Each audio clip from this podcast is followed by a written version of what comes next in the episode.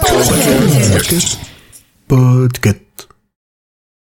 Ok, boomer. Ok, boomer. Ok, boomer.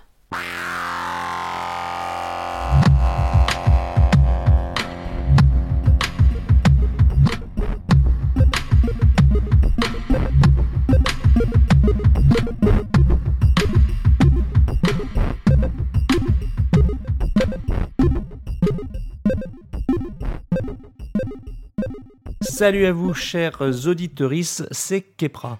Je vous propose un nouveau format à l'instar de Starter que vous avez pu découvrir avec Audrey. On sait tous que c'était mieux avant et je tâcherai donc de vous le prouver à travers ces quelques chroniques. Que vous n'ayez pas connu les époques que je compterai ou que ça vous rappelle de bons souvenirs, n'hésitez pas à partager vos retours sur Twitter. Bref, c'est parti pour ce premier épisode de OK Boomer parce que oui, c'était sympa aussi dans les années 90 et les années 2000. Ok boomer. Ok boomer. Pour lancer cette série, commençons par la joie des cadeaux reçus quand nous avions le privilège d'être parmi les premiers connectés courant 1990.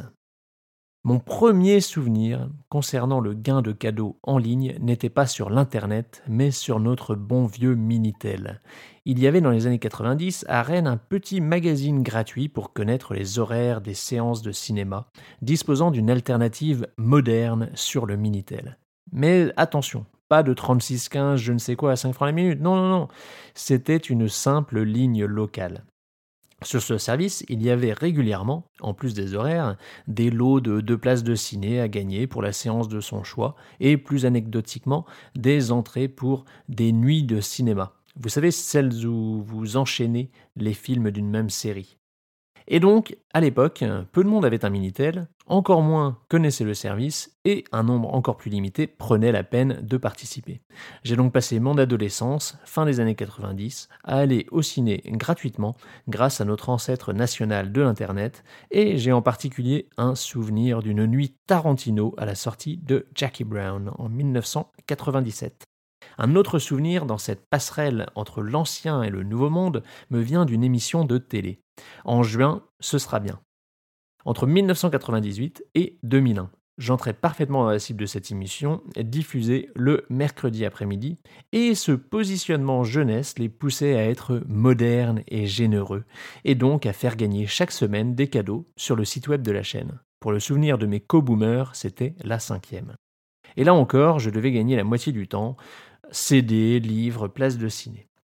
Pour aborder un service sur lequel nous ne manquerons pas de revenir plus précisément dans une future chronique, une start-up française clé du début du web était également assez généreuse. Il s'agit de Caramel, le concurrent français d'Hotmail à l'époque, qui s'est développé avec du chat et une partie éditoriale avec le Carazine, qui offrait entre autres des places de ciné. Là encore, une bonne source d'accès gratuit aux films du moment. Bref, c'était bien agréable d'être adolescent dans ce démarrage du web avec des dotations en accès quasi libre.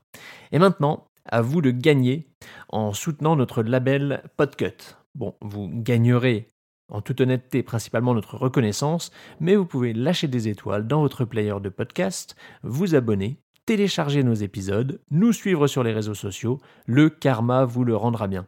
Et si en plus vous souhaitez aider la vingtaine de podcasts du label sur Patreon, c'est encore plus apprécié.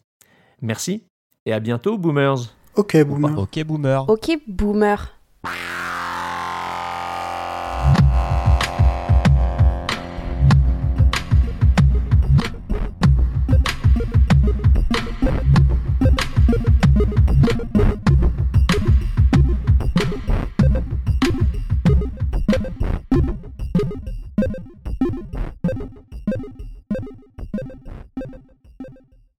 Vais pas dire podcast.